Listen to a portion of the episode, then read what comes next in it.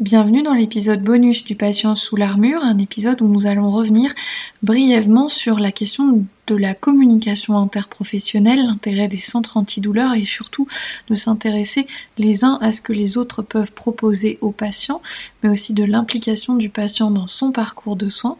Nous vous souhaitons un bon épisode. Bonjour. Ou bonsoir. Bienvenue sur Le temps d'un lapin, le podcast qui parle de la kinésithérapie du soin et de la science. Mais pas trop longtemps, juste le temps d'un lapin. Globalement, là, tout, le fil conducteur dans cette prise en charge-là, c'est la communication. La communication soignant-patient et la communication entre les soignants. Comment, comment elle existe actuellement? Même si le système de santé, par euh, tout le biais des, des, maisons de santé, des, voilà, veut créer d'un point de vue un peu artificiel ces réseaux-là, c'est important, je pense, de se poser la question de, des liens qu'on peut avoir euh, avec euh, notamment les centres antidouleurs, notamment les chirurgiens. Moi, je travaille dans plus en rééducation après chirurgie de la main, où là, les liens, ils sont indispensables. Ils sont indispensables et ils existent. Et, euh, et je regrette que ces liens-là ne soient pas aussi aussi important, aussi pérenne et aussi euh, solide avec les autres professions de santé, notamment les centres antidouleurs. Parce que là, clairement, avec ce patient-là, je, je, me demande s'ils sont au courant qu'il y a une prise en charge kiné. Est-ce qu'ils savent ce que le patient fait lors de cette prise en charge-là? Quels euh, aboutissements on a eu, euh, surtout par rapport à la douleur? C'est dommage parce qu'avec tout le travail que vous, vous avez engagé, on a l'impression que finalement l'intervention du kinésithérapeute, on ne sait pas si elle a été euh, euh, prise en considération, on ne sait pas si elle a du sens, on a presque l'impression que ça aurait peut-être rien changé pour eux, alors que bah voilà, on fait partie des acteurs principaux, eux et nous, dans le suivi de la douleur chronique. Ouais, tout à fait. Mais surtout que je, pense qu'on a une, bonne connaissance du patient. On le voit quand même deux fois par semaine depuis euh, quelques temps. Et, euh, et clairement, je pensais que la problématique de douleur était quand même euh, bien prise en charge de notre côté. Donc euh, c'est étonnant. Je pense qu'on n'a pas le même, euh, on n'a pas non plus la, même grille de lecture avec le, les centres de la douleur. On a tendance à beaucoup raisonner en termes de, de fonction, en termes de, de, de, ce que le patient est capable de faire. Et sans occulter la douleur, mais on lui donne pas la place centrale dans la, prise en charge. Et peut-être que de leur côté, la douleur est centrale et que la, prise en compte de la, fonction des, capacités du patient n'a pas encore euh, eu le temps de prendre la place. Hein. C'est peut-être euh, une, évolution euh, future de, de, de, ce qu'ils pourront proposer comme type de prise en charge. Si on regarde le type de prestations qu'ils proposent, on les voit pas trop encore ces évolutions.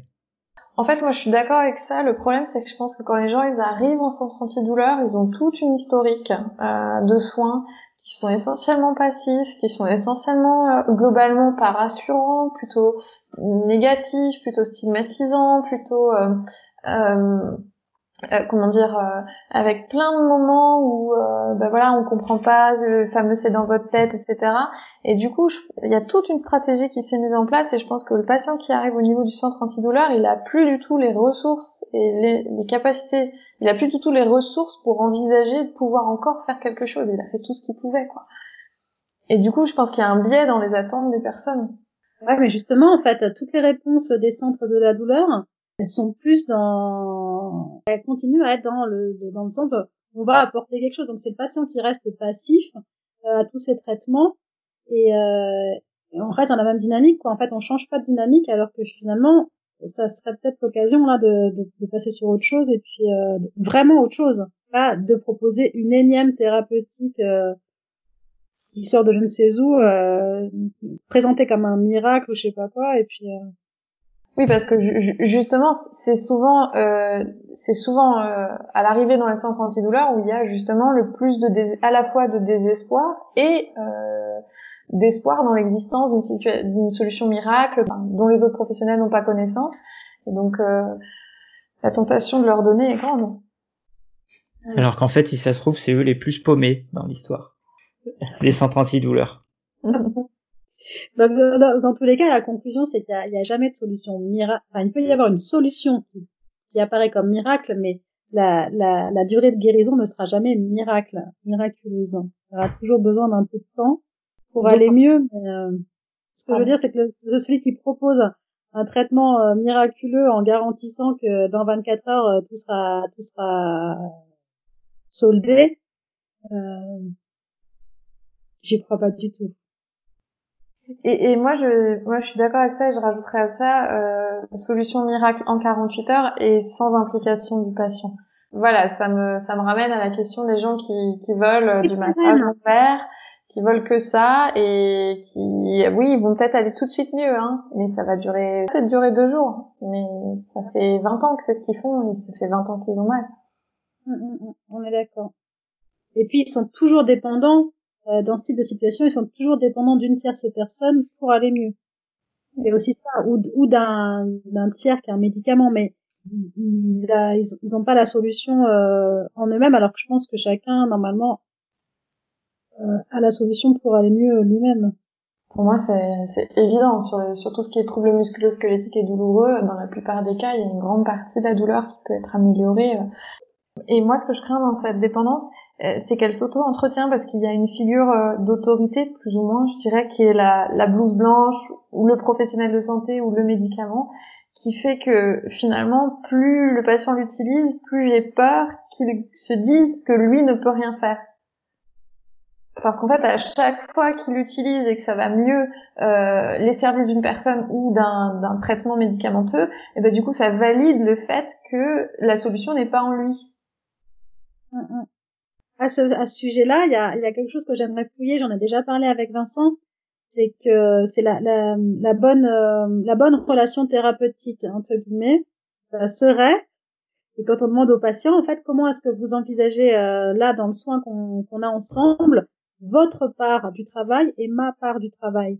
Et la bonne part, euh, on va dire que la, la, relation thérapeutique qui serait euh, correcte, c'est si le patient estime que 80% du travail c'est à lui de le faire et seulement 20% au thérapeute.